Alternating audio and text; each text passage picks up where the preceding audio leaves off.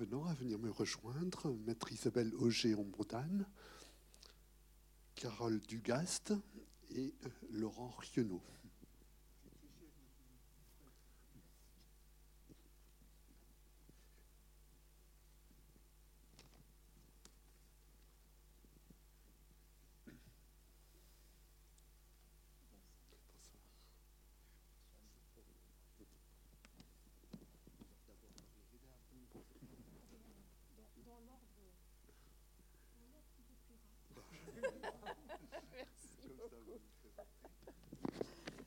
Bonsoir messieurs, messieurs, dames. Je suis donc Carole Dugast, procureure de la République, euh, et j'ai été un certain nombre de fois euh, avec euh, Maître Auger Ombredane. Nous avons, dans notre expression, nous utilisons l'expression de ferrailler, c'est-à-dire que nous nous sommes opposés, un peu comme vous l'avez vu là.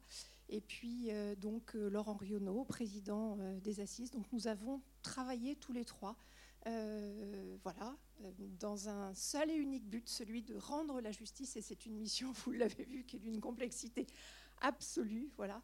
Euh, donc je vous laisse euh, nous indiquer comment vous souhaitez que nous procédions. Alors, euh, c'est surtout euh, la salle qui va réagir, hein, qui va intervenir, euh, poser des questions, euh, toutes les questions que vous souhaitez. Euh, c'est vrai que s'il n'y a pas tout de suite de questions, moi je veux bien poser une question et puis voilà la, la lancer comme ça. hein. Euh, donc, euh, est-ce que le film vous a paru conforme à la réalité du travail que vous avez effectué C'est-à-dire que voilà, est-ce que il reflète une situation possible ou il s'en écarte complètement pour fictionnariser, comme on dit? Alors, moi, je ne l'avais pas vu, ce film. Euh, je sais que l'un et l'autre, vous aviez euh, fait ce, travail préparatoire de, le voir. Euh, moi, je ne l'avais pas vu et je suis ravie de ne pas l'avoir vu avant. D'abord, je suis ravie d'être au cinéma, d'avoir profité de voir un film et à la fois, j'avais ce sentiment d'être au tribunal, d'être à la cour. C'est-à-dire que j'ai trouvé que c'était d'abord extrêmement bien joué euh, et très proche euh, de la réalité, à tel point que quand il est indiqué que les débats sont terminés et qu'il faut euh, que, tout le monde se lève, eh bien j'avais presque ce réflexe physique de se lever. Quand l'avocate générale posait des questions, j'étais à ses côtés. Voilà. Alors, je dirais que pour, répondre rapidement euh, à votre question, euh, ce film m'apparaît très proche de la réalité. Ce qui euh, manque, c'est évidemment la durée des débats, parce qu'aujourd'hui, un procès d'assises, c'est deux jours minimum, voire trois, voire quatre, voire cinq, en fonction de la gravité des faits, ou plus encore quand on a une pluralité d'auteurs, etc. Première euh, observation, donc là c'est un film qui dure euh, une heure et demie, Euh, donc le, temps, le temps des questions est assez court, il y a un certain nombre d'exposés qui n'ont pas lieu, et parmi ces exposés qui n'ont pas lieu, deux manquent cruellement dans le film. C'est d'une part l'expertise psychologique et l'expertise psychiatrique, puisque toute personne qui est euh, accusée d'avoir commis euh, un, crime euh, eh bien, est vue par un, psychologue d'une part et puis par un médecin psychiatre pour comprendre s'il y a des troubles de la personnalité, une maladie psychiatrique et aussi pour nous éclairer sur l'histoire de, la personne qui est, qui est jugée parce que lorsqu'une personne est jugée, on évoque sa petite enfance, son enfance, son adolescence. Euh, voilà. Et là, c'est vrai que sur, le, sur ce volet-là, eh bien, on n'a pas cette, cet aspect-là. Alors, effectivement, moi j'ai- apprécié, mais dès la première fois, j'ai apprécié ce film. Alors, euh, tous les procureurs ne sont pas aussi méchants. Parce que, euh, quand même, on est un peu dans l'outrance. Je l'ai- trouvé quand même, je ne sais pas vous, hein, mais moi, je l'ai trouvé particulièrement méchante. Alors, bon, c'est le rôle du proc, vous allez me dire, mais quand même, parce que nous, les avocats, on est les gentils. Et donc, euh, mais non, j'ai, euh, bon, euh, là, c'est histoire de provoquer un petit peu, mais, ce que je veux dire, c'est que là, j'ai trouvé qu'elle était quand même un petit peu, voilà, un petit peu ardue, un petit peu raide dans, dans ses questions, dans ses demandes. On sent qu'elle veut absolument la condamnation. C'est pas non plus le rôle d'un procureur, enfin pas à mon sens. Et, les exemples qui m'ont été donnés à connaître, c'est que c'est pas ça non plus. C'est-à-dire que c'est le représentant de la société et il a une, on va dire un équilibre ou une modération que d'ailleurs les avocats, nous, nous n'avons pas. On est de parti pris, on est d'un côté ou l'autre de la barre et on est de parti pris. Voilà, c'est ce que je trouve le plus critiquable. Après, ce qui m'a plu aussi, mais là on sort du débat et on sort du sujet, c'est qu'en fin de compte, ben, on ne connaît pas bien nos enfants, vous ne trouvez pas? Alors juste par rapport euh, à, l'actrice euh, voilà, qui joue euh, l'avocat général, il y a une chose, hein, c'est que le réalisateur pensait dans un premier temps avoir recours à bon, un comédien plus âgé, quoi, plus voilà. Et puis en fait, il a fait beaucoup de tribunaux et de cours d'assises, et il s'est aperçu que dans la région parisienne notamment, il y avait souvent de jeunes avocats généraux, quoi. Regardez, Madame Tugast. Mais bon, moi je partage l'avis de. Ah oui, et des fois un mois. Moi, je sais que ma, femme s'est retrouvée aux assises un mois après été installée à son premier poste. Donc, c'est quelque chose de très exposé pour les, représentants du ministère public. Alors, petite blague, vous avez appris un secret bien gardé grâce à ce film, c'est que les présidents d'assises sont un peu dégarnis du front et blancs de barbe. Moi, je serais un peu plus critique aussi. Alors évidemment, la vérité, c'est que comme le réalisateur a donné le poste à un avocat, on a un président qui est un peu écarté de mon standard à moi, en tout cas. À la fois parce que le président est très en retrait, alors que traditionnellement, le, système français fait que le président est un gros moteur du procès, et à l'inverse, une euh, avocate générale qui est un peu peut-être trop pugnace, mais c'est la loi du genre et du cinéma. C'est pas. Il y a beaucoup de petits détails qui me hérissent, comme sans doute les gendarmes ne regardent pas les films avec des gendarmes et les policiers les films policiers, parce qu'il y a des micro-chose. Par exemple, pour donner une illustration, c'est une cour d'assises des mineurs, puisque l'accusé était mineur au moment des faits. Une cour d'assises des mineurs est soumise à une publicité très restreinte, c'est le terme d'ailleurs exact de la loi, qui fait qu'il n'y a pas de public. Et on a quelques plans quand même où on voit qu'il y a des gens qui n'ont rien à faire là. Et euh, sauf des cas très particuliers, c'est pas du tout l'ambiance d'une cour d'assises mineure où justement c'est plus feutré d'une certaine façon. Et de la même façon que Mme Dugas soulignait qu'il manquait ces expertises, il manque aussi l'intervention des travailleurs sociaux qui ont dû la prendre en charge, cette jeune fille, et qui ont un rôle fondamental parce qu'ils viennent aussi compléter son quotidien sur des choses comme ça. Cela dit, c'est du cinéma, et ça a l'avantage, encore une fois, de vous présenter un certain nombre d'acteurs dans un, décor qui est un vrai décor, puisque c'est le palais de justice de Nantes, on l'aime, on l'aime pas, moi j'aime pas le rouge, je trouve que ça énerve, mais enfin, et au moins, ça vous donne une image fidèle. Mais réellement, venez aux assises si vous voulez assister à quelque chose qui soit encore plus vrai, puisque, au moins pour les assises majeures, sauf les demandes de huis clos en matière de mœurs notamment, sinon l'audience est publique, c'est même une force de la cour d'assises, d'être ouverte à tout le monde pour que chacun puisse voir comment rend la justice en son nom. Et vous pourriez aussi d'ailleurs être tiré au sort sur la liste électorale et être juré à votre tour. C'est une fonction dont tous les jurés que j'ai eus depuis 2009, ça commence à faire du monde, m'ont toujours dit après, parce qu'avant ils ont peur, mais après ils ont toujours dit, eh bien je suis content d'avoir eu cette expérience et d'avoir participé et d'avoir vu de l'intérieur comment les choses se passent. Peut-être que parmi vous, quelqu'un a déjà euh, participé Non? Parce qu'en fait, ce que vous ne savez peut-être pas, c'est qu'en fait, vous pouvez être tiré au sort. la base du tirage au sort, c'est la liste électorale. Donc, dès lors que vous êtes inscrit sur une liste électorale, eh bien, vous pouvez être euh, tiré au sort. Voilà, donc euh, ça peut vous arriver demain. Oui, monsieur D'accord. Donc là, c'est la misère parce qu'on se dit bon, allez, puisqu'on a tiré, on a été tiré au sort, on y va. Et puis, à partir de 70 ans, voilà, effectivement.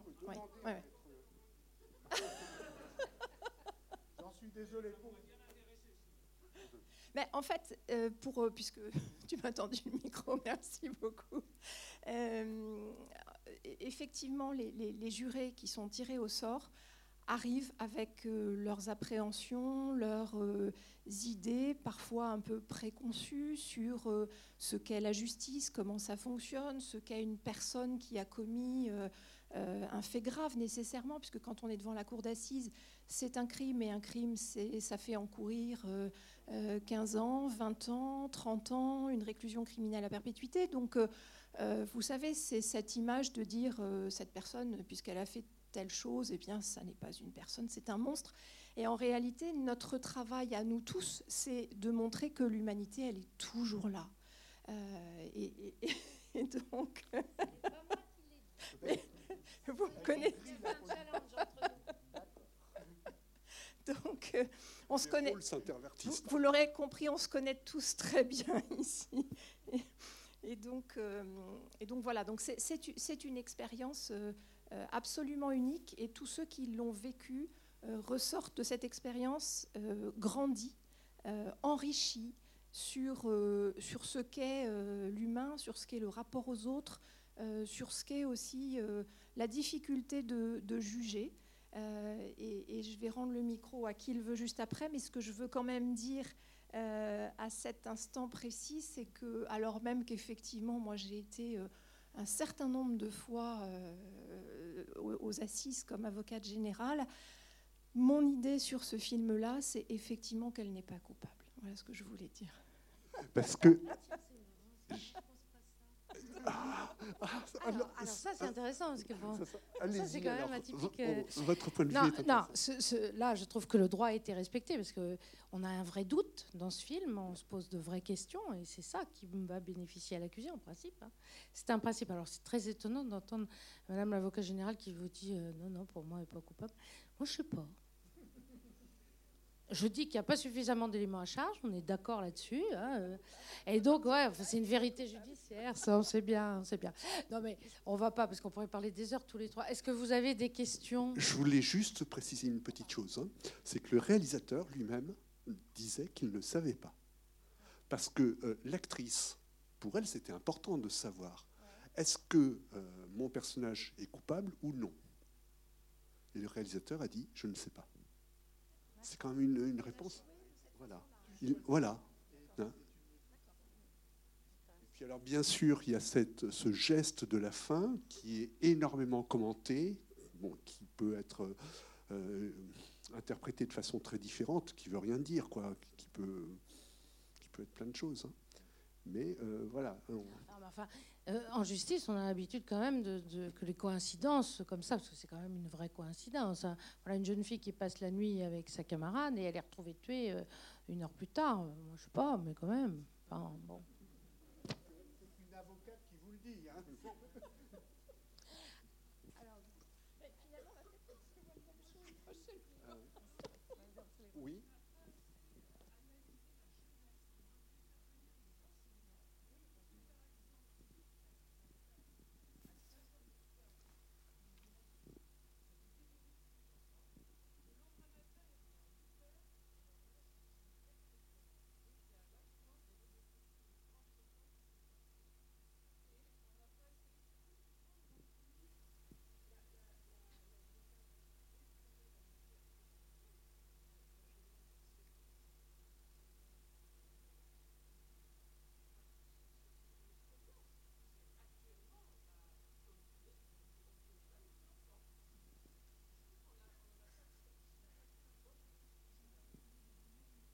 Oui, mais c'est peut-être justement un des ressorts que le réalisateur a voulu introduire dans le, film, en le suggérant, parce qu'il ne peut pas y passer trois heures, il ne peut pas multiplier les personnages et faire remonter à la surface ce questionnement-là sans l'approfondir non plus.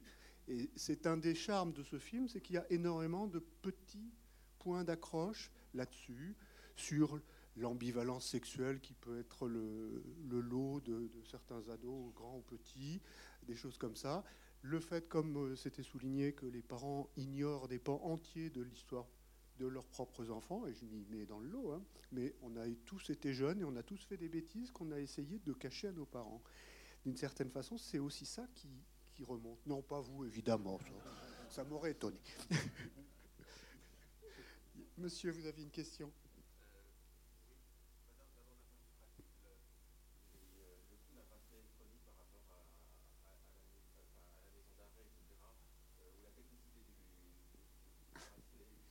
Alors, c'est certainement beaucoup moins cher qu'une journée de prison.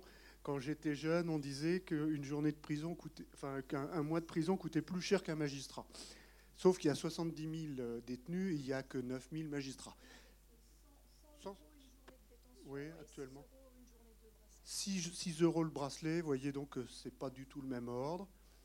Et on passe en ce moment la, tête haute. Une journée dans un centre éducatif fermé, c'est 270 euros. Parce que ce sont des petites structures avec des, spécialités, donc euh, tout, tout, coûte. Voilà, des éducateurs, etc. Le bracelet, c'est une solution techniquement commode. Hein. Alors, cela dit, petite critique, j'ai pas compris pourquoi il y avait un bracelet, parce que elle, est en contrôle, elle aurait dû être en contrôle judiciaire, et puis c'est tout. Le bracelet, ça a du sens quand on veut éviter que quelqu'un se promène. Mais à mon avis, c'était surtout pour euh, coller avec le titre, et ça, c'est sûr.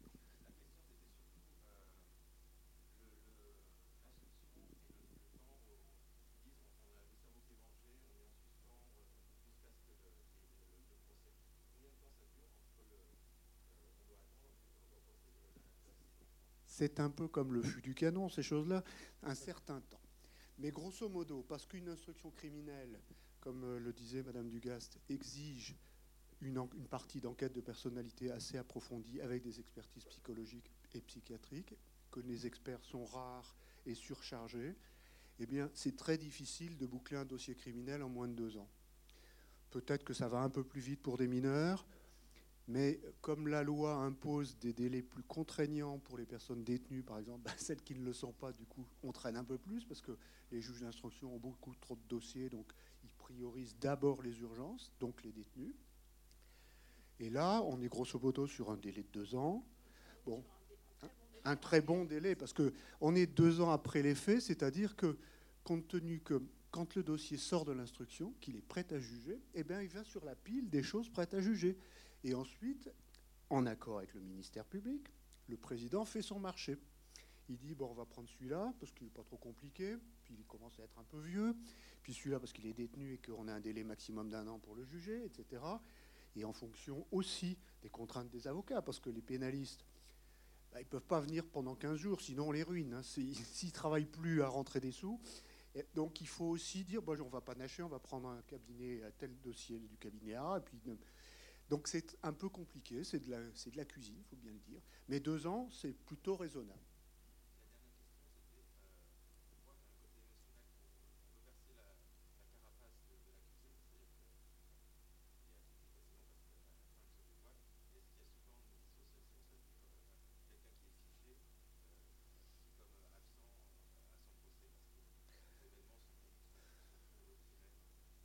Je ne sais pas si c'est à cause des événements, mais vous avez raison, monsieur l'accusé, par définition, c'est souvent la première fois, et j'espère la dernière qui passera aux assises. Donc, son positionnement est complexe. Je pense que c'est travaillé parfois avec son avocat, mais il y a des gens qui ne savent pas euh, apprendre à jouer, donc ils sont trop nature des fois, mais d'une certaine façon on le perçoit et c'est pas à leur désavantage. Il y en a qui veulent trop bien faire et qui euh, paraissent un peu artificiels. La dernière parole, par exemple, c'est un piège épouvantable quand le président demande à l'accusé s'il a quelque chose à rajouter pour sa défense. Maître Roger Bredan descend en dessous du, comptoir pour pas entendre, et ça part dans n'importe quel sens. Parfois c'est remarquable, et des fois c'est une horreur. Donc, moi, ce que je, ce que je dis parfois, ce que je disais aux jurés, c'est euh, ne vous attachez pas trop à l'impression que vous avez de l'homme, de la femme, mais on a très peu de femmes, il hein, faut bien dire. Hein. C'est dramatique, exactement. Mais euh, des messieurs qui ne savent pas faire, qui ne savent pas dire. En plus, soyons clairs, on n'a pas des Einstein et des gens qui ont fait Sciences Po euh, ou l'école normale supérieure. Beaucoup. Ça peut arriver, mais c'est très rare. Donc des gens qui ont des carences éducatives, des carences euh, scolaires, qui ne savent pas s'exprimer facilement, pour lesquels on a, et nous le faisons tous, on doit faire un effort de simplicité du discours pas utiliser des grands mots, pas des, mots à, cinq syllabes et des choses comme ça, pour être compris et, donc pour pouvoir aussi comprendre la réponse. Parce que des fois, ils ne comprennent pas les réponses, donc ils répondent une bêtise. Et c'est terrible. Donc euh, c'est un effort permanent de tout le monde. Et c'est en cela que, même si au-delà du fait qu'on se connaît depuis un certain temps, il y a une participation collective à, ce que l'audience apporte quelque chose à chacun. Alors, évidemment, les uns et les autres ont une position différente, des intérêts qui sont contrastés, voire antagonistes, mais ce qui fait la, je sais pas, le lien et la familiarité progressive qu'on cultive entre nous, c'est précisément qu'on a chacun conscience qu'on a besoin du travail des autres et que ce qu'ils font à l'audience va participer à cette fameuse intime conviction, qui n'est pas un truc à l'estomac. Hein. C'est pas il a une sale tête, je vais le condamner, ou il est bien mignon, on va le garder. C'est quelque chose qui est à la fois difficile d'expliquer et très facile à sentir. Il y a un moment où, en tout cas au délibéré avec les jurés, il y a quelque chose, une bascule qui se fait, et en conscience, chacun vote oui ou non, je le crois coupable, je ne le crois pas coupable. Et ça, c'est très important. Alors, moi, par rapport à ce que vous avez dit, c'était intéressant, c'est-à-dire que nous, notre travail, enfin en tout cas moi, tel que je le fais, euh, parce que chacun a des pratiques différentes, encore cet après-midi, on me l'a démontré, hein, n'est-ce pas? Donc, euh, euh, l'idée, c'est que la personne d'abord puisse s'exprimer, alors bien entendu avec ses mots à elle ou à lui. et contrairement à souvent une, image qu'on peut avoir, enfin, on les fait pas mentir, c'est-à-dire on leur dit pas ce qu'ils doivent répondre. Pour la bonne et simple raison qu'effectivement, euh, on n'a pas affaire à un public euh, qui connaît tout Shakespeare et donc qui est capable de réciter tout ce qu'on leur, lui a dit. Et on a affaire à un public qui est simple, très souvent, et qui euh, est incapable, et serait incapable sur une distance d'un jour, deux jours ou trois jours, de tenir simplement le discours initial. Donc je ne prends pas, pas, ce risque, et puis d'abord parce que je trouve que c'est pas faire œuvre de justice, on les laisse s'exprimer. Et quant au mot de la fin, comme l'a dit euh, Monsieur le Président, c'est moi là par contre je dis stop. C'est-à-dire que je dis toujours à mes clients, avant que j'ai plaidé, vous pouvez dire tout ce que vous voulez, ça peut être attrapable. Euh, en revanche, une fois que euh, j'ai plaidé, vous vous excusez, point barre. Hein. voilà, c'est tout, je peux vous entendre ça marche des fois, et puis des fois ça marche pas. Moi, et surtout avec les mineurs. Avec les mineurs, c'est un festival. Euh, j'en ai un pour qui j'ai plaidé un jour comme ça. on n'était pas à cour d'assises, mais peu importe, une relaxe. Et, à la fin, il a pris la parole en disant à la juge, je m'excuse. Et alors la juge lui a dit, mais vous n'y étiez pas. Comment Pourquoi vous excusez-vous? Voilà, c'est ce genre de choses qu'on croise tous les jours. C'est pour ça que l'image de l'avocat qui ferait dire à son client des tas de choses, c'est au ciné. Ça ne marche pas. Ça marche pas. Peut-être euh, des questions. Enfin, oui.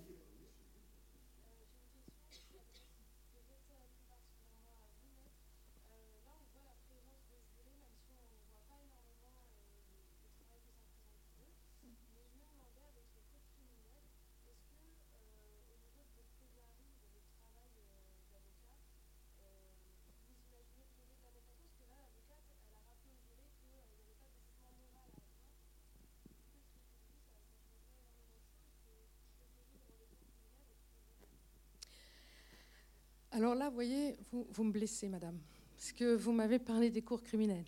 Voilà. Ça, c'est. Ben oui, je sais bien. Et puis ça arrive chez nous l'année prochaine, c'est ça, hein, je crois. Hein. Bon, c'est comme ça. Hein. Ce que j'en pense ne, vous échappera pas. Euh, alors évidemment, en fait, la question que vous posez, c'est est-ce qu'on plaide de la même façon dans une cour d'assises avec un jury non professionnel et est-ce qu'on plaide pareil quand on est à la Chambre des appels correctionnels, en fait, ou un jour devant cette cour criminelle qui ne sera composée que de professionnels? La réponse est non.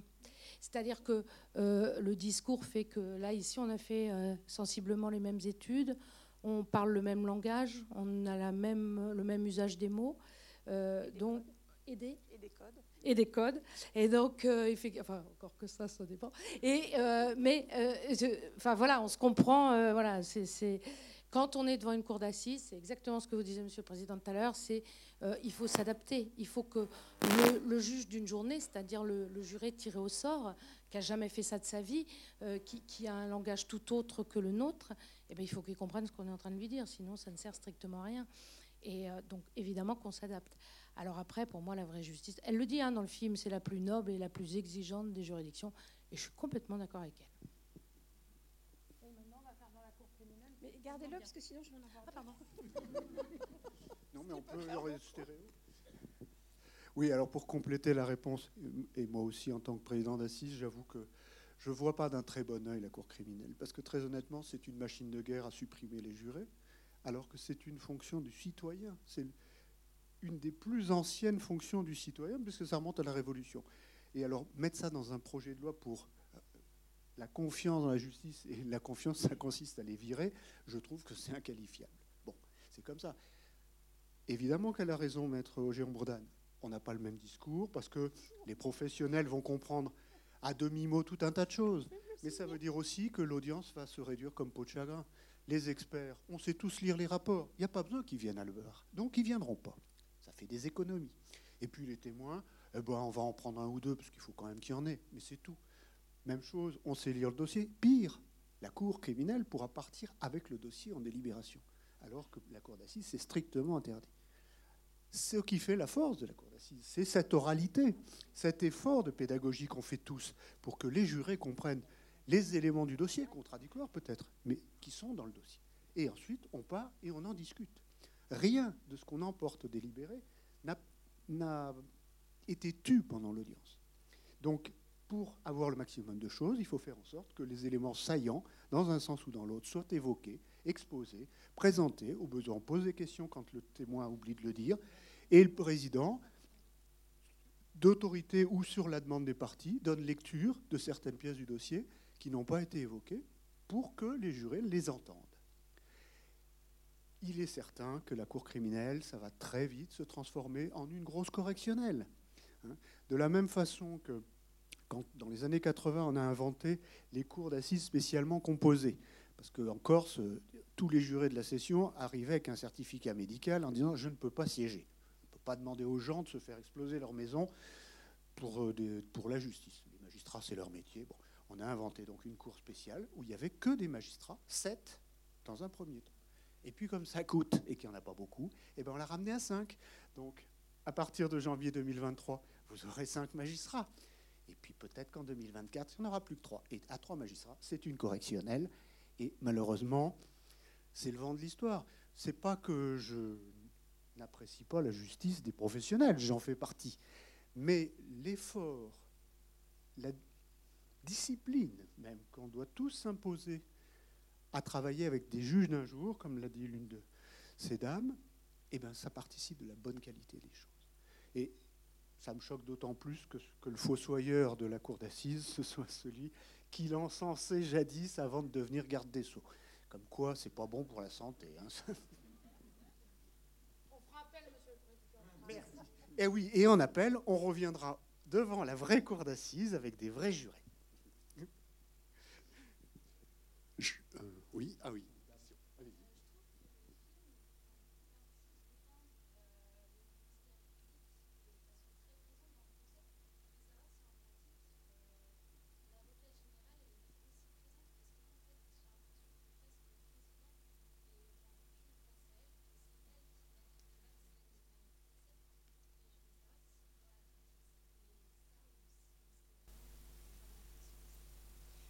Sur ce volet-là, ça n'est pas du tout de la fiction. Ce qui, effectivement, ce qu'a dit M. Riono tout à l'heure, c'est que dans le film, le président euh, est très peu actif. Euh, et effectivement, il aurait pu avoir un rôle un peu plus étoffé, en fait. Mais encore une fois, je reviens à l'observation que je faisais tout à l'heure. On résume un procès en, 1h20 et donc nécessairement, euh, le, réalisateur, il a été obligé de comprimer considérablement un certain nombre de choses.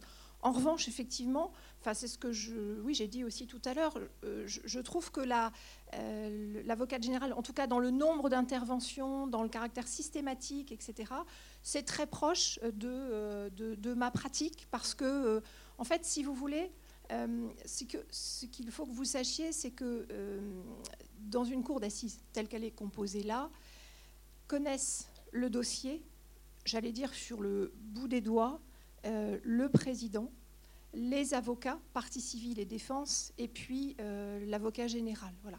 Euh, les autres ne connaissent pas le dossier, en fait. Et, donc, le rôle de nos questions, aux uns, aux autres, c'est de mettre en lumière, d'attirer l'attention des jurés sur tel ou tel aspect qui va nous intéresser dans le cadre d'une démonstration que l'on va être amené à faire. Alors, le président ne fait pas de démonstration, il instruit, il, reprend toutes les pièces à charge et à décharge, mais en revanche, les avocats partie civile, défense et puis l'avocat de la société, donc l'avocat général, vont avoir une démonstration à faire de culpabilité, euh, une démonstration euh, de ce qu'il n'y a pas culpabilité, ou une démonstration de ce qu'il doit y avoir des circonstances atténuantes, etc. Mais l'exercice que l'on fait, c'est véritablement de faire une démonstration. Et donc on va la construire sur euh, ce sur quoi on aura mis des coups de projecteur en réalité. Donc, euh, je ne sais pas ce qu'en pensent euh, les autres parties, mais, mais je trouve qu'effectivement, euh, après, sur la façon dont elle s'exprime, etc., le vocabulaire qu'elle choisit, ça, on peut ne pas, ne pas s'y reconnaître ou considérer que c'est trop dur, comme l'a dit Maître Auger Ombredan, ou enfin voilà, on peut avoir un jugement de valeur sur, sur la façon, mais en tout cas sur le nombre et, et l'esprit, c'est tout à fait ça. Alors, en fait, c'est très. Euh, vous avez vu, on est, on est très policé dans ce, dans ce milieu-là. Euh, on se remercie beaucoup. Euh, il y a des rituels. Hein. Voilà, il y, a des, il y, a des, rituels. Le premier rituel, c'est de mettre notre robe, parce que ça montre là qu'on rend la justice et qu'on n'est pas venu en, en, Chanel ou en, ou en Tati ou en H&M. on a tous le même, le même uniforme. donc ça, c'est un, un, point qui est important. Et ensuite, il y a tout un rituel, effectivement, euh, quand la Cour arrive, eh bien, tout le monde se lève. Le président annonce que les débats sont ouverts et que les personnes peuvent s'asseoir. Et quand il prend la parole, puisque c'est lui qui, la gère, la parole, euh, et lui seul, eh bien, euh, une fois qu'il a posé les questions, lu des pièces, etc., il va faire un tour de parole complet. C'est-à-dire, c'est toujours de la même façon, c'est les avocats de la partie civile, avez-vous des questions? Les avocats posent leurs questions. L'avocat général, avez-vous des questions? Même chose. Et puis ensuite, les avocats de la défense. C'est toujours dans ce sens-là. Et si quelqu'un intervient à un moment donné, euh, parce que de temps en temps, euh, ça peut s'échauffer, etc., eh bien, euh, le, président, le président va faire à nouveau un tour complet. Voilà. normalement, le principe, c'est de ne pas s'interrompre. Après, ça peut être un exercice de style euh, pour euh, pousser un peu les uns les autres dans, leur retranchement. Il peut y avoir, moi ce que j'ai vu le plus, c'est euh, les avocats entre eux, partie civile d'un côté et, défense de l'autre. Il y a un peu de jeu judiciaire dans ces, dans, ces, dans ces cas-là. mais voilà, normalement, on ne s'interrompt pas. Ce président, il est assez dans l'écoute, dans, la bienveillance. Aussi la police de l'audience. Voilà. Alors, bon. voilà. S'il y a des interruptions comme ça, euh, normalement, les présidents ne laissent pas passer. Hein.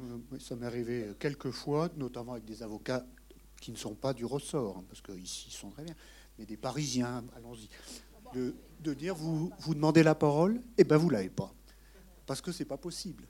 Euh, évidemment que l'audience, il y a des tensions, il y a des aspects de lutte d'influence peut-être aussi entre les différentes parties, mais c'est acceptable dans des limites de très raisonnables.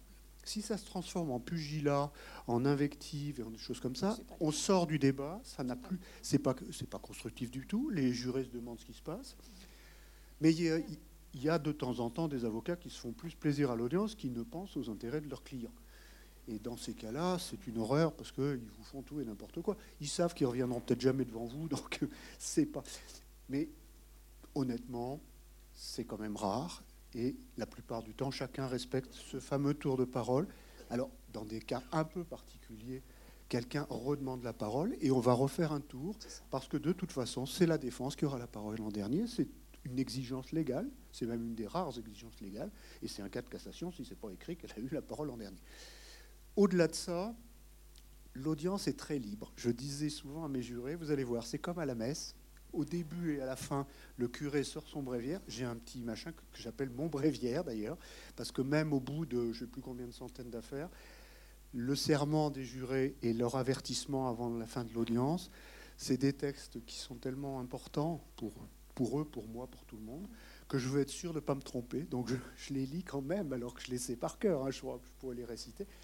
Mais entre les deux, il y a une immense liberté de parole des uns et des autres, naturellement, d'organisation du temps d'audience, parce que il y a certes des témoins prévus, des experts prévus. Alors évidemment, ça rate pas. Ils viennent pas tel jour parce qu'ils ne peuvent pas.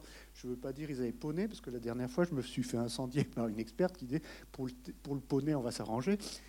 Mais on peut faire plein de choses, y compris entendre des gens qui n'étaient pas prévus. Parce que la défense. Comme, ben comme voilà, c'est dans le film. comme, dans le film. C'est-à-dire que Ouais. une, une partie d'improvisation, et c'est aussi ce qui fait à la fois le caractère euh, extrêmement effrayant de l'audience, parce qu'on ne sait pas ce qui va se passer, et la richesse aussi, parce que grâce à ça, on apporte parfois des choses qui ne sont pas dans le dossier papier. Parce qu'il y a un témoin surprise. Alors, il y a des petites surprises, puis il y a des très grosses surprises. Il y a des coups de théâtre, des fois, parce que c'est vraiment... C'est un théâtre. C'est même une des choses qui manque un peu, je trouve, dans la mise en scène, c'est qu'on n'a pas exploité assez. C'est un peu statique sur. Alors que euh, la position des jurés, par exemple, qui voient la salle, par rapport aux- gens qui sont dans la salle et qui voient les jurés, c'est tout à fait différent. Et puis, dans la salle, on ne voit pas les témoins puisqu'ils ils tournent le dos. Donc, il y a un aspect spectaculaire au sens propre qui joue aussi. Et puis, il y a des manifestations de témoins qui sont... On, en est baba.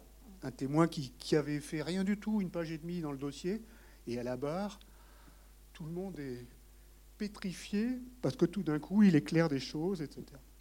Et je ne vous parle pas des aveux de la plaignante qui dit que finalement, elle a menti. Ce qui arrive. Alors après, c'est aussi normal pour parce que Madame euh, euh, l'avocat Tenez, tenez. général, pardon, euh, d- vous disiez, on, on s'invective un peu entre avocats. Euh, bah oui, parce que en fait, les, parties les moins objectives du procès, ce sont les avocats, c'est-à-dire avocat de partie civile d'un côté et puis avocat de la défense de l'autre, parce que euh, l'avocat général, il représente la société, il est censé quand même être un minimum objectif et poser dans ses questions et réfléchir, ce qu'elle n'est pas, je trouve, moi, dans le film, mais ça, voilà. Et quant au président, il y a une neutralité. Donc évidemment que les petits coups de... Les petites morsures, on va dire, elles vont se faire euh, d'avocat à avocat. Puis bon, euh, c'est normal. Surtout s'il y en a un qui débute, c'est normal. C'est comme ça qu'on gagne ses galons aussi. Exactement.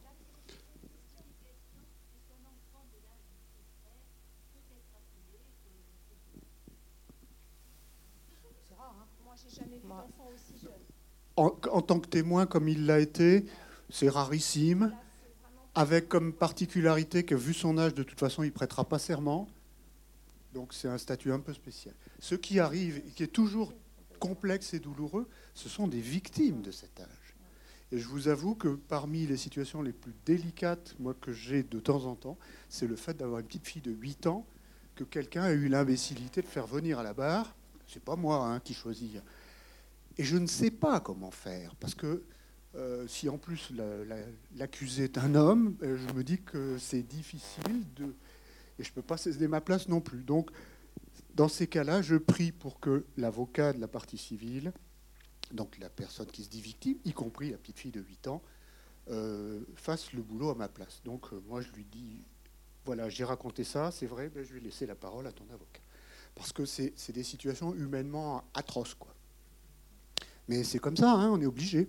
C'est, Et d'une certaine façon, il vaut mieux parfois avoir la victime en direct, hein, en vrai, pour que les jurés se fassent une idée de la tête de la victime et de sa taille et de son poids, plutôt que de fantasmer, euh, parce qu'on n'aura peut-être même pas de photos, et que euh, faut donner aussi de l'épaisseur à la réalité des faits.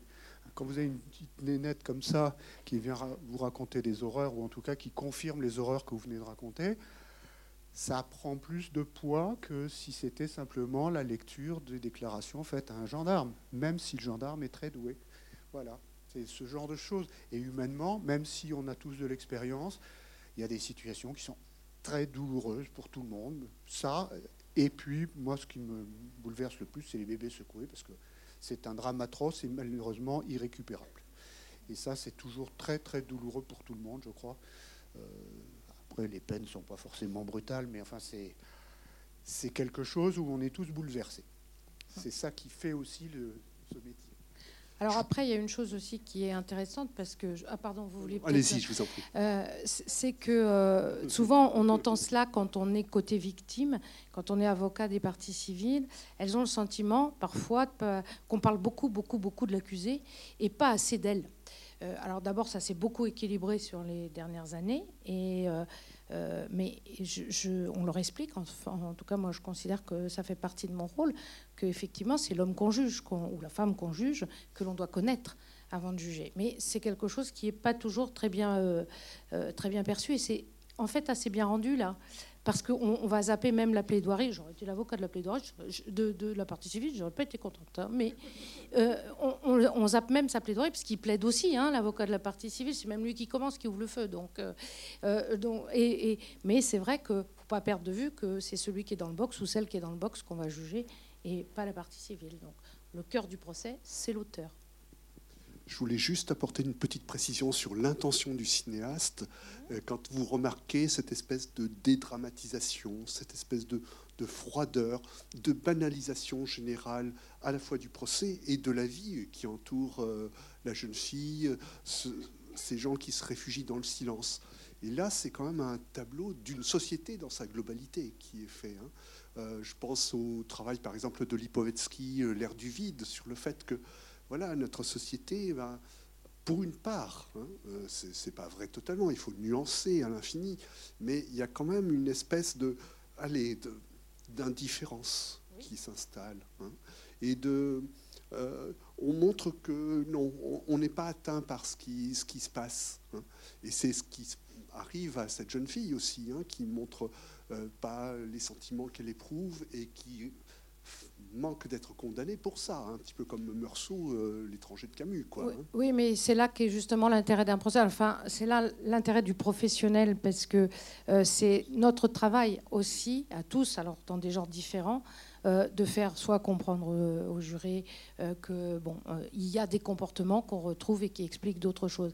Après, c'est une mini-société, et la cour d'assises, c'est ce que je trouve aussi extraordinaire. C'est-à-dire que euh, c'est vraiment à l'image la représentation de, notre société, donc euh, de tout ce qui s'y dit, tout ce qui s'y fait. Quoi. Alors, euh, une société qui fait des bêtises quand même au global, mais euh, quand même, mais, mais quand même, on a des gens et toutes sortes de gens qui viennent euh, raconter des choses et euh, ou d'autres se taire, être mutiques, totalement mutiques. Moi, j'ai eu des clients qui ne pouvaient pas parler parce que alors, au-delà de, la capacité, c'est très dur. Hein. Enfin, si demain vous êtes témoin et que vous arrivez devant cette, cette, cette ribambelle de juges qui est assis euh, euh, devant vous, c'est très difficile, c'est très impressionnant. Enfin, ça fait peur, quoi. Et donc, euh, et ben pour l'accusé aussi, ça fait peur. Alors après, ça, ça, avec le temps, ça s'arrange un petit peu au fil des jours, mais ça fait quand même très très peur. Donc, il y a peut-être aussi cet aspect-là. Puis, et puis parfois, on a tout intérêt à se taire devant une cour d'assises. Oui. Mais il y a le personnage de la mère aussi qui est intéressant, hein, qui dit qu'à un moment, euh, eh bien, elle a renoncé, quoi, et qu'elle a préféré euh, aller au travail plutôt que euh, d'accompagner sa fille. C'est quand même aussi quelque chose d'ailleurs qui interroge le président. Mais en fait, c'est très, très bien montré. Et hum, ça correspond à ce que l'on vit dans les cours d'assises, c'est-à-dire que l'on va dans l'intime le plus profond. Voilà. et c'est pour ça qu'on a besoin de temps et que l'on pose toutes ces questions parce que l'objectif final, il est vraiment d'être au plus haut niveau de compréhension de, des personnes que l'on juge, euh, de l'impact que ça a eu sur les victimes. Et, c'est vrai qu'on passe souvent un temps important avec euh, les parents euh, de l'accusé pour retracer un certain nombre de choses sur sur l'enfance, sur euh, le mode de fonctionnement dans la famille, parce que, euh, vous savez, devant les, tribunaux, on entend souvent euh, oh ben, moi, c'est comme tout le monde. sauf qu'on leur dit, mais le comme tout le monde ne signifie rien. Les gens nous disent, ben, je bois comme tout le monde, je fais ceci comme tout le monde, je non, en réalité, nous sommes tous extrêmement différents et le mode de fonctionnement des familles n'a rien à voir d'une famille à l'autre.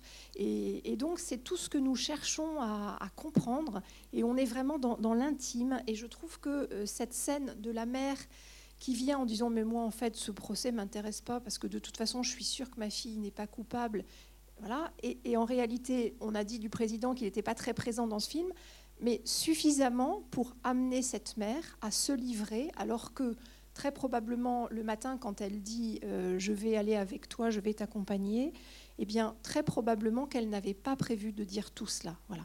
Et c'est aussi ça notre travail de professionnel, euh, où que soit notre place, d'essayer de, permettre aux uns et aux autres de libérer la parole, parce que dans l'expression orale, dans cette parole, nous allons trouver, nous, les éléments qui vont nous intéresser pour être au plus juste de la peine et, et, de, la, et de la réponse pénale. Voilà.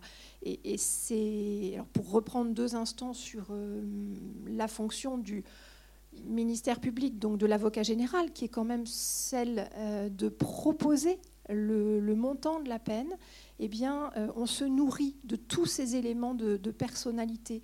Ça fait le, substrat de, de, de la proposition de peine que l'on peut faire.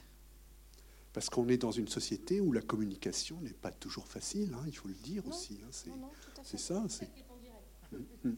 Non, mais c'est vrai, je pousse avec les temps Et là, on est tous en oralité euh, pendant trois jours, par exemple, euh, non-stop.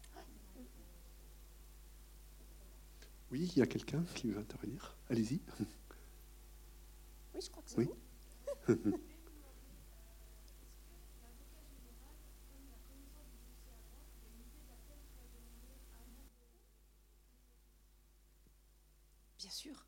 C'est même nécessaire.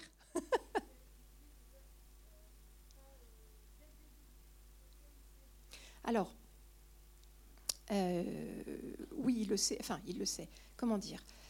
D'abord, il y a un travail de préparation qui est intense sur un dossier d'assises. Quand je dis intense, c'est-à-dire qu'il faut maîtriser euh, l'essentiel du dossier, maîtriser la personnalité, maîtriser les éléments à charge, les éléments à décharge, euh, avoir lu les auditions des uns et des autres, maîtriser l'histoire de l'enfance, euh, de l'adolescence, de, euh, de la place. Là, c'est une toute jeune fille qui est jugée, mais on, parfois on juge des gens qui ont 60 ans, 70 ans. des grands-pères qui ont commis des agressions sexuelles sur leurs petits-enfants. et donc, on a toute cette matière à s'approprier. Euh, ensuite, on a une euh, infraction qui est euh, une qualification pénale et donc un maximum légal qui est prévu par la loi. Et donc, quand on prépare des réquisitions, je le disais tout à l'heure, des réquisitions, c'est une démonstration. Donc il y a une structuration de la pensée et une structuration de la prise de parole. Et, on va faire une démonstration qui va aboutir à une proposition de chiffres. Donc ce qui se passe en général, c'est-à-dire que l'on conçoit la peine euh, dans son quantum et dans ses modalités parfois, euh, avant d'aller à l'audience, et il va y avoir la richesse de l'audience qui va faire qu'on va ajuster. C'est-à-dire qu'on peut très bien, sur un examen papier d'un dossier, se dire, sur ce dossier, je pourrais être euh, à 12 ans de réclusion, et finalement, eh bien, redescendre à 9, ou au contraire, monter à 18. Voilà. Euh, c'est peut-être là j'ai peut-être des fourchettes qui sont quand même euh, j'exagère mais mais en tout cas voilà il y a un travail préparatoire qui est absolument nécessaire euh, et puis ensuite il y a l'affinage comme pour le fromage avec, avec, le procès c'est certainement l'aspect le plus délicat moi je suis toujours admiratif j'ai jamais été parquetier je suis toujours admiratif, effectivement, de ce travail de préparation et d'adaptation permanente jusqu'au moment des réquisitions réelles. Parce qu'en tant que président, les premières années, je me dis combien ça vaut avant. Maintenant, je ne me pose même plus la question parce que je sais que je vais changer d'avis 45 fois dans l'audience et que, en plus, ce que je dis aux jurés, je n'ai aucun intérêt dans la peine. Le jour où on y aura un intérêt financier, je ne dis pas que je ne me mêlerai pas de ça. Mais la vérité, c'est que mon travail et ma responsabilité, et donc mon honneur aussi, c'est de faire en sorte que l'audience se déroule correctement, avec un temps de parole équilibré à chacun, que l'accusé notamment n'ait pas l'impression qu'on lui a volé son procès, parce que Maître Jean Bredan l'a fort bien dit, c'est son procès.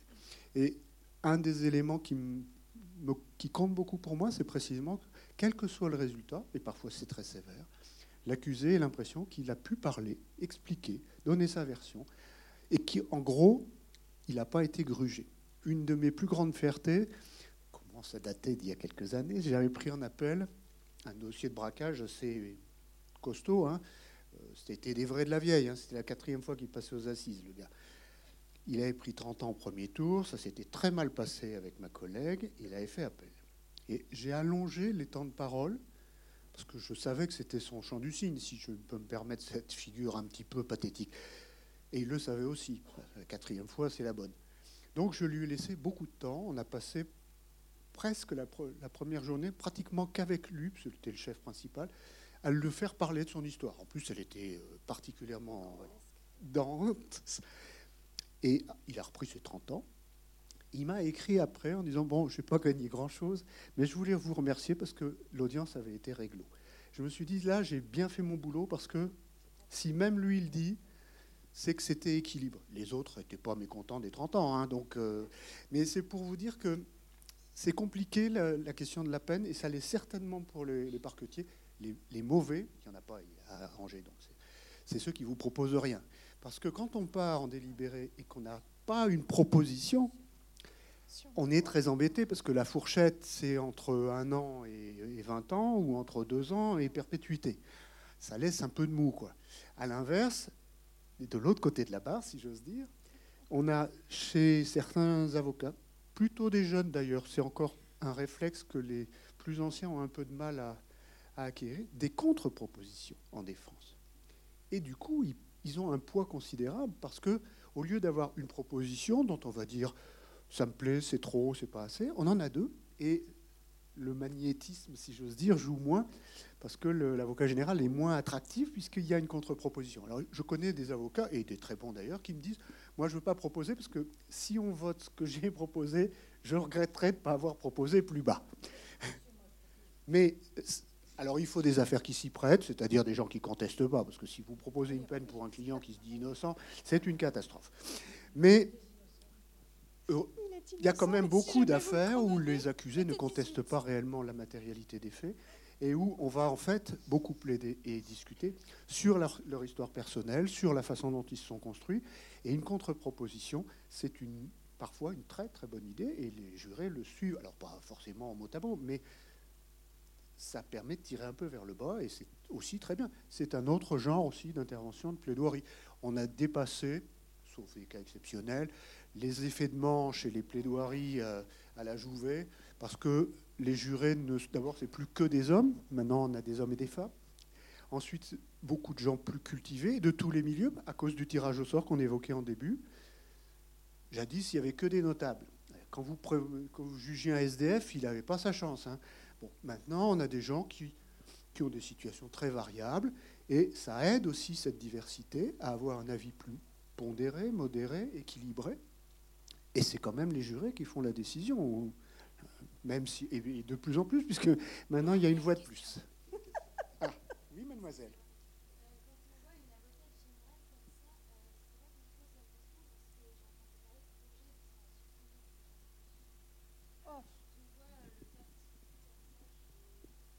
Peur, hein Je suis d'accord avec vous. C'est une vieille lune hein, quand même. Certains s'y sont cassés les dents, hein, parce que c'est bien gentil, mais on le remplace par quoi?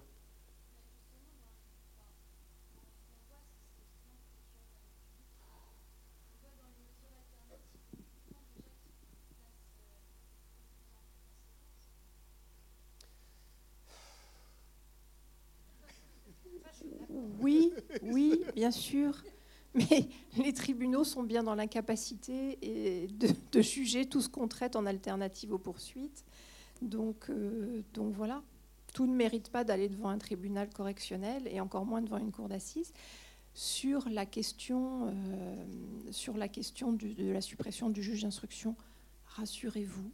Je ne sais pas si vous, rêvez de l'être un jour, parce que je pense que vous avez l'âge d'être étudiante, vous êtes peut-être étudiante en droit, peut-être même à l'IEJ. Euh, Rassurez-vous, ça ne sera pas supprimé parce qu'on en entend parler depuis 20 ans, 30 ans. Euh, on a même évoqué, enfin pas évoqué, écrit dans les textes qu'il y aurait une collégialité, euh, et puis elle n'a jamais été mise en œuvre. Donc euh, voilà, c'est. alors très, très rapidement, pourquoi supprimer le juge d'instruction? Parce que euh, la justice est assez méconnue, qu'elle fait peur, euh, notamment à la classe politique. Euh, et que quand on parle d'affaires politiques, médiatiques, on parle du travail sérieux des juges d'instruction. Et donc on se dit que s'ils n'étaient pas là, bah, peut-être que... voilà, donc rassurez-vous.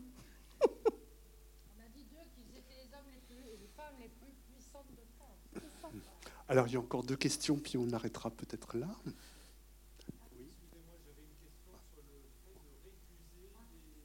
Les, les jurés.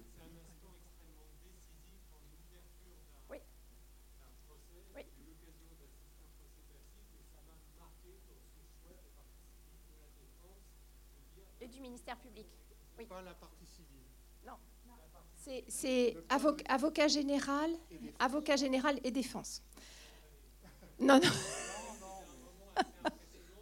C'est impressionnant parce qu'effectivement, la personne est appelée, la personne se lève, donc euh, tout le monde est très silencieux, la personne marche, et au moment où elle va poser le pied sur la première marche pour rejoindre le tribunal, elle entend récuser. Et elle ne sait pas pourquoi elle est récusée. Et c'est vrai que c'est terrible.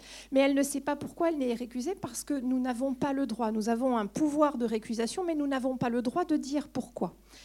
Je vous donne un exemple de la raison pour laquelle on récuse. Euh, dans, la situation du film, par exemple, une maman qui aurait le même profil que la maman euh, de, la victime, c'est-à-dire une mère célibataire euh, d'une enfant de, 17-18 ans. Autre exemple, un chauffeur de taxi qui est agressé euh, qui, est, qui, décède et dont, on, dont ça va être le procès. Et puis celui qui est tiré au sort, il a, la même, il a le même type de, profession. Voilà. C'est ce genre de choses. Euh, après, je peux bien évidemment laisser la parole. Euh, ça, c'est pour l'aspect ministère public. Et puis après, bah, Alors moi, ça va peut-être vous surprendre, mais en fait, je n'ai pas de critères. C'est du bluff. Euh, alors non, il y a quand même, je, caricature comme d'habitude, mais non, ce, que je veux dire, c'est qu'il y a des gens dont, euh, effectivement les situations qu'évoquait euh, Madame Dugas, c'est ça, c'est-à-dire que je ne vais pas laisser entrer dans le, jury quelqu'un qui a des similitudes avec mon adversaire, ça c'est une évidence. Hein. Mais au-delà de ça, on a très peu de choses. On n'est pas aux États-Unis. Hein. Ah oui, alors d'ailleurs, à ce propos, on n'est pas aux États-Unis. Hein le votre honneur, tout ça, ça n'existe pas. Hein, je le tiens. D'ailleurs, c'est pour ça, c'est bien là. Euh, et donc, euh, parce que c'est quand même important de le préciser. Euh, mais, mais on va prendre la liste. Sur la liste, on a leur nom, leur prénom, leur date de naissance, je crois. Euh, et leur profession. Alors, quand il s'est marqué retraité, là déjà, ça devient tout de suite plus compliqué. Mais euh, on a très peu d'infos, en fait. Et alors, euh, bon, on se dit, on veut équilibrer. Alors, c'est homme, femme, on va essayer. Alors, ça dépend. Il y a des fois, on va se dire, non, non, il vaut mieux que des hommes. En défense, hein, je parle. Mais il n'y a pas de vrais critères. en revanche, alors ça va être terrible ce que je vais dire, je vais vous livrer un secret, c'est-à-dire que c'est le pouvoir d'impression, c'est-à-dire que quand vous révoquez euh, un des premiers jurés euh, en le disant haut et fort, tous les autres se disent Oh là là, j'espère qu'on va me garder. Donc, quand ils arrivent jusqu'au moment où ils peuvent s'asseoir, ils sont super contents parce qu'on les a gardés. Donc, ça les valorise aussi par rapport. C'est stupide, mais pas complètement ce que je dis quand même. C'est-à-dire que la machine se met en route en se disant bah, Moi, je suis digne d'être juré. Alors, il y a une question là.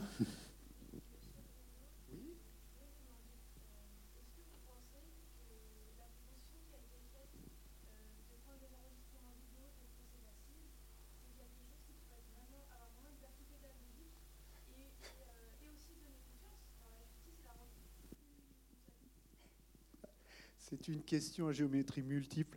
Euh, vous savez ou vous ne savez pas parce que vous êtes jeune que la Cour d'appel d'Angers a été présidée euh, il y a quelques années par Madame Linden, qui avait dirigé un comité qui avait suggéré effectivement l'enregistrement audio et vidéo des procès. Ça ne s'est pas fait d'abord pour une raison très simple, c'est que ça coûte un fric monstre. Bon. Ensuite, on nous a introduit une modification de l'article 308, je crois, qui oblige à enregistrer les audios des procès en appel et permet de le faire au premier ressort. Sur le ressort d'Angers, on a pris le parti pour simplifier la manœuvre parce que ça fait perte de temps, etc., de faire ce qui est obligatoire. Donc on enregistre l'audio en appel et les premières sœurs en enregistrement. Cet enregistrement ne sert à rien. La cour de cassation refuse de l'utiliser pour valider ou non un moyen de cassation. Ça n'est que dans la perspective d'un futur procès en révision, c'est-à-dire dans 25 ou 30 ans, qu'on sortira l'enregistrement. Je vous fous mon billet que la clé USB, qui sert à stocker, dans 30 ans, elle ne marchera pas. Donc on a acheté 100 enregistreurs haut de gamme, beau matériel, ça, rien à faire, ça sert à rien. Et quand le sujet de l'enregistrement vidéo est revenu sur la table, et effectivement dans la loi du Pont-Moretti, il y a la possibilité de le faire, j'ai signalé que je demandais une maquilleuse parce que je ne veux pas avoir le nez qui brille. Et puis, même si je l'ai dit en souriant, ça va être l'enfer.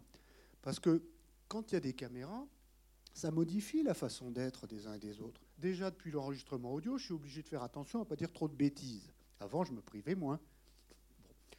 Mais très honnêtement, pour avoir été aux États-Unis il y a quelques années et avoir vu la chaîne Justice, c'est d'un ennui pathétique.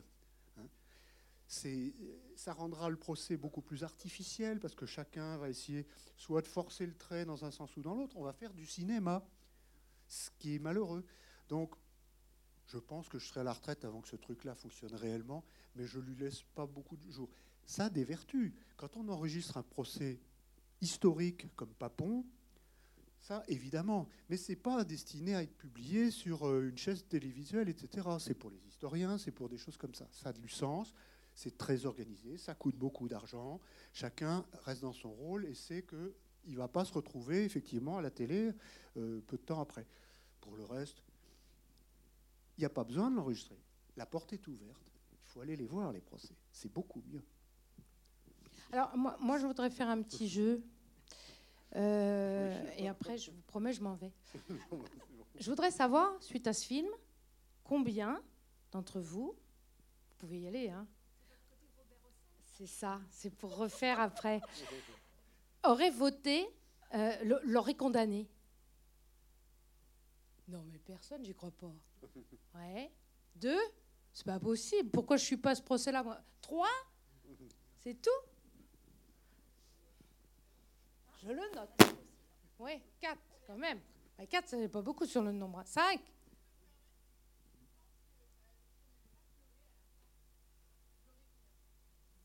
les larmes vous permettent de ne pas condamner. Je vais m'en servir.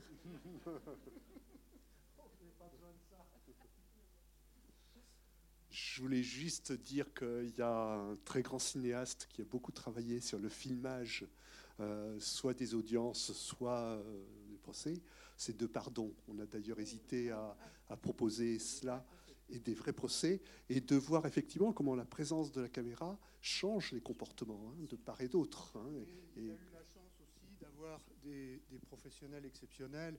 Et euh, Michel euh, Requin, je ne sais plus son un nom double, elle est morte il y a peu de temps, là, qui était une, présidente remarquable, euh, à la fois très humaine et puis pugnace quand même je crois qu'elle, ça ne la gênait pas, la caméra. Donc, ça simplifiait la chose parce qu'elle ne se mettait pas elle-même en scène. Euh, il y a un film sur une, euh, magistrate belge qui est passé ah il y a quelque temps, qui était dans un autre genre, mais c'est pareil. Mais il faut, il faut quelqu'un qui s'y prête, un thème correct et un très bon cinéaste aussi, qui ne mange pas les, choses. Alors, pour comparer notre film avec un autre, euh, moi, une de mes références absolues, c'est l'Hermine, ah parce qu'en termes de précision de, par rapport à la procédure pénale, il n'y a quasiment rien à en dire. Celui-là, je peux vous faire une heure de critique, mais ce n'est pas la peine, ce n'est pas intéressant. Mais c'est difficile de faire un film qui soit à la fois euh, juste sur le plan de la procédure, c'est aride la procédure, c'est même idiot de temps en temps. Donc des fois, il faut prendre des, libertés pour que le film reste euh, visible. Alors les larmes, vous savez, madame, des fois tout le monde pleure. On a le droit d'ailleurs, parce que pleurer, c'est pas un signe de. On n'exprime pas son, son opinion.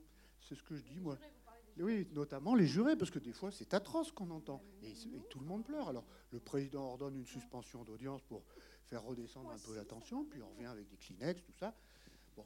Mais bah, parce que les cours d'assises, c'est pas un truc de bisounours. Hein. On entend vraiment des horreurs, des choses qui sont euh, émotionnellement douloureuses, sur lesquels on projette sa propre histoire personnelle. Hein. Euh, le pire que j'ai connu, c'est une femme qui, qui, était jurée et au délibéré, elle me dit Ah, ben c'est comme moi, mon mari me battait. Ah, j'aurais pas... Vous pouviez pas le dire avant, madame.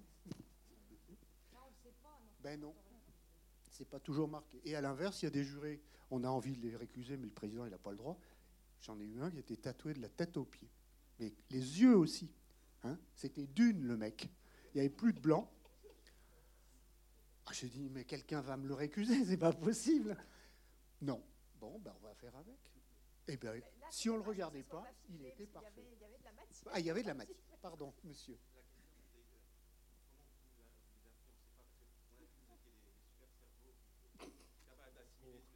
Ah, ben, oui, on prend des notes, vous savez.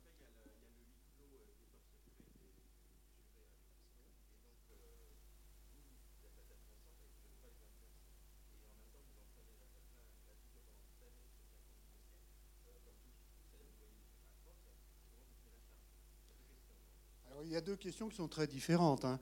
Euh, pour ce qui est de la charge, je dirais que l'expérience permet de d'user un petit peu les émotions. C'est moche à dire, mais euh, on finit par se blinder un peu sur ce genre de situation. Alors parfois, on n'est pas assez blindé, ça, ça, réagit. La question de l'influence sur les jurés, elle est d'une extrême complexité, parce que même en faisant tous les efforts possibles, il y a beaucoup de choses qui peuvent les influencer involontairement. Et moi, en particulier, j'ai connu des présidents qui étaient manipulateurs. Quand je suis devenu président d'Assis, j'ai dit, je vais essayer de faire le maximum pour pas faire ça. Donc, euh, par exemple, je leur donne mon avis quand on discute de la culpabilité sur les raisons qui me font penser qu'un tel est coupable ou pas coupable d'ailleurs, hein, parce qu'on prononce aussi des acquis. Je ne leur dis jamais ce que je pense sur la proposition de la peine, parce que là, si je leur dis ça me paraît bien, j'emporte le morceau. Si, le président pense que c'est bien, c'est bien. Alors, il y a deux exceptions quand les réquisitions sont euh, excessives ou dérisoires. C'est généralement des jeunes collègues qui débutent et qui ne savent pas trop où est la... Ils n'ont pas le métier, c'est tout. Parce que quand on vous propose 5 ans pour un truc qui en encourt 30, on a un problème. Mais à l'inverse, quand on vous en propose 18 pour un machin qui en encourt 20 et que c'est un fait unique, qui ne s'est pas renouvelé avec quelqu'un qui n'a pas d'antécédent, etc., c'est trop. Si on n'en a pas un peu sous le pied pour des affaires plus graves dans le même type d'affaires, on n'est pas bon, il faut garder une certaine échelle. Donc dans ces cas-là, je leur dis, je trouve que ce n'est pas assez, pour telle et telle raison, parce que les 5 ans, on les distribue en correctionnel, et puis 18 sur 20, je trouve que c'est un peu beaucoup pour un fait unique, et voilà. Je ne leur dis pas d'ailleurs ce que je vais voter, je leur dis juste, il me semble que c'est trop. Mais sinon, c'est eux qui votent. Hein. Et d'ailleurs, je ne vais pas vous faire un cours de procédure pénale, mais le système assez sophistiqué de votes euh, successifs tant qu'il n'y a pas une majorité, fait que les extrêmes sont éliminés peu Ceux qui votent trop sévère, ceux qui votent pas assez sévère, puisqu'il faut arriver à une majorité absolue, simple mais absolue, pour, euh, pour euh, voter la peine avec élimination progressive de la peine la plus sévère. Le système est plutôt bien fait. Je suis critique sur certains mécanismes de la Cour d'assises, mais ça c'est très bien. Et heureusement qu'il y a ça, précisément parce que ça gomme aussi les, les jurés plus émotifs que d'autres, dans un sens ou dans l'autre. C'est sûr que quand vous avez une joggeuse qui vient de se faire massacrer la semaine d'avant, euh, le gars qui est jugé pour un meurtre de joggeuse, il passe un mauvais quart d'heure. Hein. Donc il faut aussi euh, essayer de pondérer. Mais on est, même les présidents sont un peu humains, vous savez. C'est pas et les partenaires comme le ministère public ou les avocats, ils participent aussi de ce sentiment-là. Hein. Dernière question peut-être?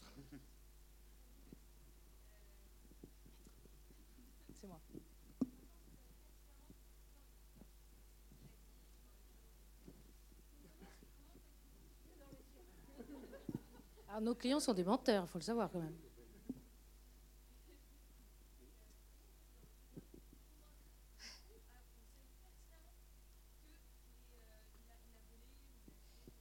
Alors ça, ça veut dire que vous supposez que forcément, je vais mentir à mes juges.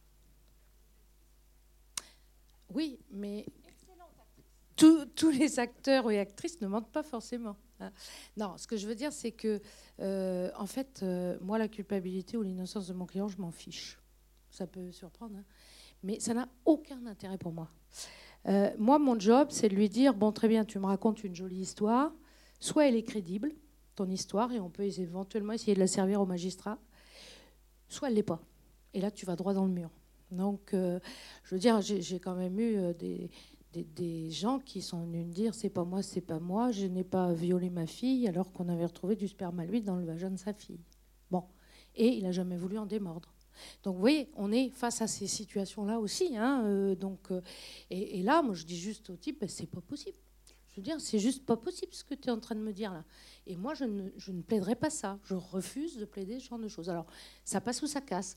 C'est-à-dire que ça casse très souvent. Hein. donc, euh, c'est-à-dire que bah, je vais lui dire, euh, trouve quelqu'un d'autre, parce que moi, je ne vais pas aller plaider devant mes juges que je vois tous les jours, parce qu'il y a ça aussi. Il faut pas quand même euh, dire que tu n'as rien fait, alors que par A plus B, c'est démontré, archi démontré. Après, euh, défendre un coupable parce que tout l'accuse, parce que euh, ce qu'il a commis, c'est une, voire il reconnaît tout simplement. Et donc, euh, mon job là, c'est de dire, il faut que tu prennes une juste peine. Donc, mon travail, il est là. Il n'est pas de venir dire, oh là là, il faut absolument pas le condamner ou le relaxer ou l'acquitter, peu importe. C'est pas ça mon boulot. Je veux dire, l'individu qui va reconnaître les faits que l'infraction commise, il va euh, savoir qu'il va prendre une peine. Hein. Donc après, mon idée à moi, c'est d'équilibrer au maximum cette peine. C'est pour ça que les contre-propositions, euh, on en fait souvent parce que je trouve ça, euh, enfin ça c'est quelque chose qui est assez nouveau. Enfin pour moi, c'est une dizaine d'années ça, parce qu'avant effectivement, moi j'ai appris, on faisait des de manche et puis tout était merveilleux et ça marchait quoi. Alors ceci d'un ridicule, mais enfin bon bref.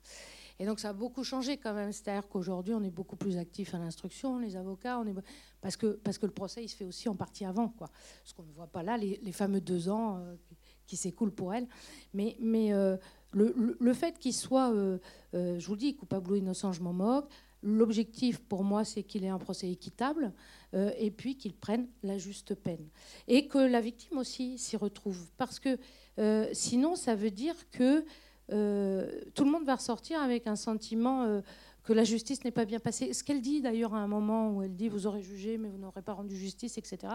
C'est du, Dupont-Moretti. Hein. Oui, oui. mais mais c'est important, c'est-à-dire que tout le monde s'y retrouve. quoi. Euh, après, bien sûr que si je sens une ouverture, alors là je vais peut-être choquer l'Assemblée, mais si je sens une ouverture d'acquittement ou de relax ou de nullité, je n'ai pas d'hésitation, même pour le dernier des salauds. Il n'y a, pas de nullité aux assises, hein, parce que c'est dans les trois, trois premières secondes qu'on peut les soulever, après c'est terminé. Mais avant, oui, les faire capoter un dossier à l'instruction sur une nullité, ça évite d'aller au procès, c'est sûr. Peut-être ce que je voulais ajouter en complément de ce qui vient d'être dit, euh, c'est quand même effectivement donc il y a l'instruction qui dure un certain nombre de mois, voire parfois des années, et que euh, à la fin de l'instruction il y a une synthèse. Euh, qui est faite de, l'ensemble des pièces. Et euh, il y a un certain nombre de situations dans lesquelles on considère qu'il n'y a pas suffisamment de charges pour aller devant une juridiction, qu'elle soit tribunal correctionnel ou qu'elle soit cour d'assises. Et donc, il y a des dossiers dans lesquels il y aura ce que l'on appelle un non-lieu. Voilà. Donc, pourquoi j'évoque ça? Parce qu'en réalité, lorsque l'on va devant la cour d'assises, il y a quand même, à l'inverse de ce film où finalement on ne sait pas qui a tué Flora, euh, on a des éléments qui sont solides. Et, la question pour les avocats, elle est effectivement assez rarement coupable ou pas coupable. Euh, elle est beaucoup plus dans quelle va être la peine la plus juste pour mon client, me semble-t-il. C'est ça, rendre justice. Eh bien, il, me reste à vous remercier euh, très sincèrement parce que ça a été un très beau débat. Merci beaucoup. Et je veux surtout remercier Claire Berthaud qui a organisé tout ça.